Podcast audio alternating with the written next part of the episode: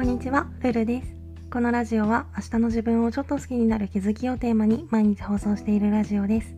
私なりの心地よい暮らしのコツや日常での気づきをお話ししています。もしよろしければフォロー、コメントなどお待ちしております。ということで今回は断捨離して楽になったことというテーマでお話ししたいと思います。かつては連日キャパオーバーだった毎日の生活もやらないことを潔く切り捨てたおかげでだいぶ余裕が出てきたなぁと思っていて毎日の生活も人間関係も自分が確実にでストレスなくできることを見極めて向き合っていくことが大事だなぁなんてことを改めて感じています。というわけで今回は私が断捨離して楽になったことまた7つに分けて紹介したいと思います。まず先に全部挙げると1つ目が毎日家事を完璧にこなすという概念2つ目が休みイコール時間の無駄という認識3つ目が必要以上の焦りの感覚4つ目が価値観の違う人と分かり合おうとすること。5つ目が相手の表情に一喜一憂すること。6つ目が常に気を使い続けること。7つ目が無意味なイライラっていうことで。まず1つ目の毎日家事を完璧にこなすという概念。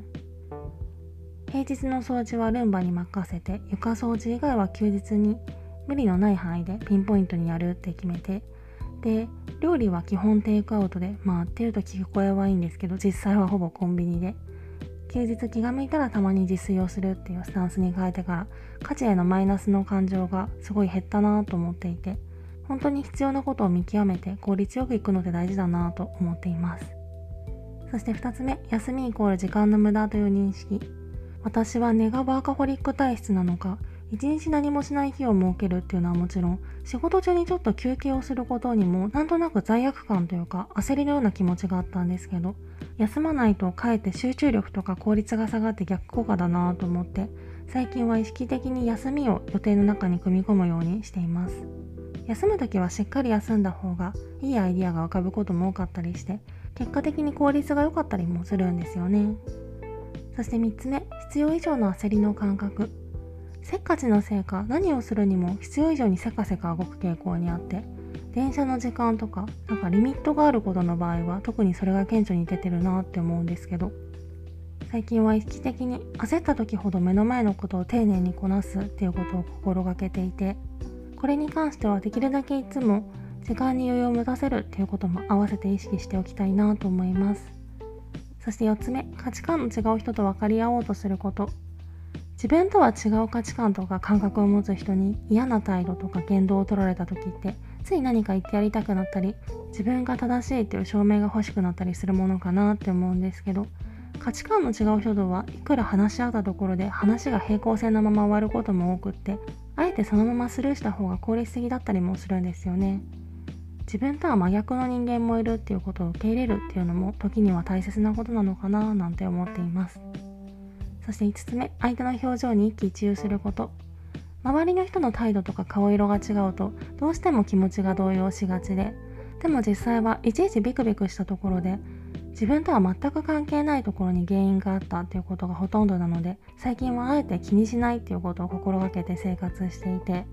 こういう心がけとかもずっと続けてると感覚が強制されていつの間にかそれが当たり前になってるものなのかもしれないですね。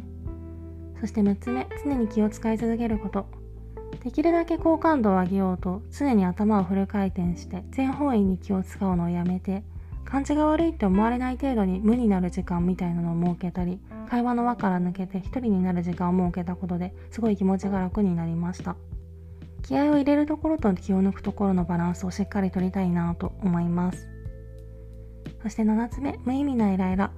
自分でもびっくりするくらい小さなことですぐイライラしてしまうんですけどそれが何かしらのヒントになるような有意義なイライラっていうのはほぼなくってほとんどがただ単にエネルギーを浪費して終わりなので最近はイライラした時はとにかくその問題から気をそらすっていうのを徹底するようにしています